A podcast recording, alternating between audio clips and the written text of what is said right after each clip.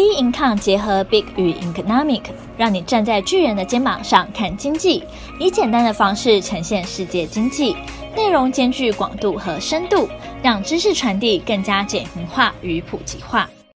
各位听众好，欢迎收听本周全球经济笔记。乌俄开战升温，美国 CPI 再创四十年新高，欧元区提高通膨预测。乌俄开战升温。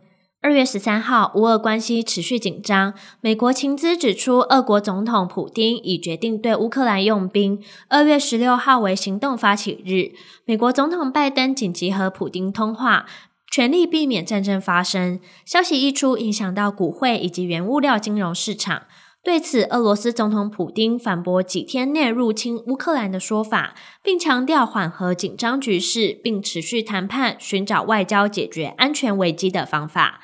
俄罗斯入侵乌克兰不仅会扰乱原油供应，还可能引发美国报复性的制裁。市场担心，世界最大石油和天然气生产国之一的俄罗斯可能入侵乌克兰。国际油价连续飙涨两趴以上，来到七年多的高点，更加接近一百美元大关。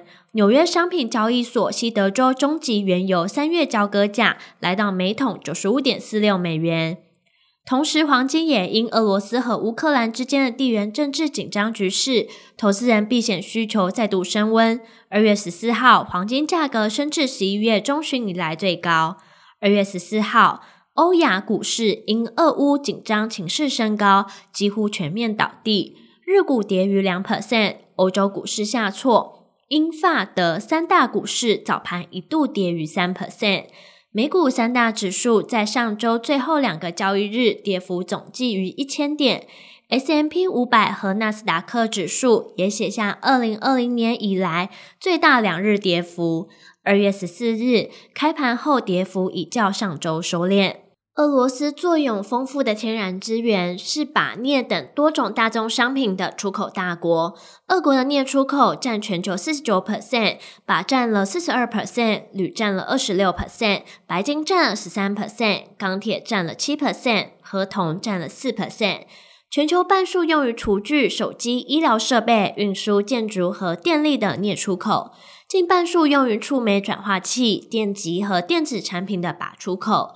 以及全球四分之一用于汽车、建筑、机械和包装的铝出口，这些一旦遭禁，将带来巨大的物价上涨压力。若俄国军队果真入侵乌克兰，势将引发西方严厉制裁，为金属及农产品等商品市场投下一颗震撼弹，同时引爆制造业的断链危机。美国 CPI 再创四十年新高。二月十号，美国劳工部公布一月份消费者物价指数 CPI 年增率高达七点五 percent，超出市场预期的七点二 percent，创一九八二年二月以来最高水准。一月排除食品和能源类价格波动的核心 CPI 年增六 percent，也比预期的五点九 percent 高。和去年十二月相比，美国一月 CPI 及核心 CPI 都月增零点六 percent。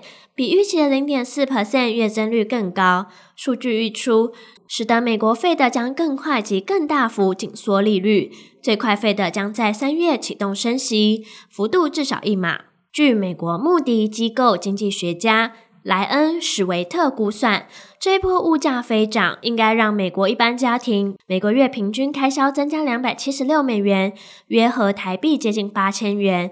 对于有钱人家来说，每个月多花八千元也许还好，但还处于低薪阶段，年轻人的荷包可能就会造成很大的影响。仔细拆解通膨高居不下的原因，有部分来自于二手车价格推动。一月二手车价格比去年同期上涨四十点五 percent，房屋租赁价格大幅上涨，也是推高通膨的原因之一。而食品的价格飙升七 percent，创下一九八一年以来最大涨幅。美国费的先前已明确表达将对抗高通膨。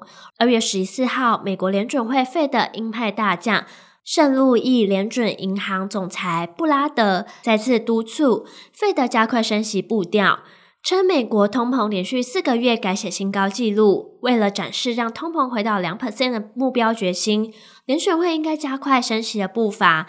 同时认为联准会应在七月一号前将利率调升一 percent，意味着至少有一次例会升息两码。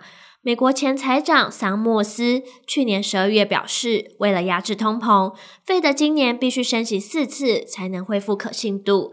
近期则表示，投资人需为费德在今年剩余七次例会货币政策会议后次次升息，甚至某几次会后升息逾一码的可能性做好准备。欧元区提高通膨预测。二月十号，欧盟执委会上修欧元区二零二二年通膨预测。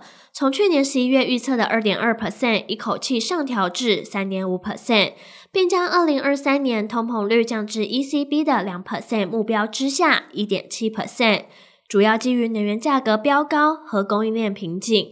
欧盟执委会指出，欧元区通膨继二零二一年第四季创下四点六 percent 的纪录后，将在二零二二年第一季触顶，达到四点八 percent。欧元区一月通膨率攀升至五点一 percent，创下新高纪录，约是欧洲央行目标的两倍有余。相较之下，美国十二月通膨达五点四 percent，美国更高达七 percent。欧洲央行二月初仍维持利率水准不变，并表示持续执行大规模的购债计划。无意加入美国联准会费的与英国央行紧缩货币的行列，而后续的市场走势仍需持续关注将公布的重要数据。本周重要经济数据公布时程将公布在并看官方网站上。本周全球经济笔记，我们下周见。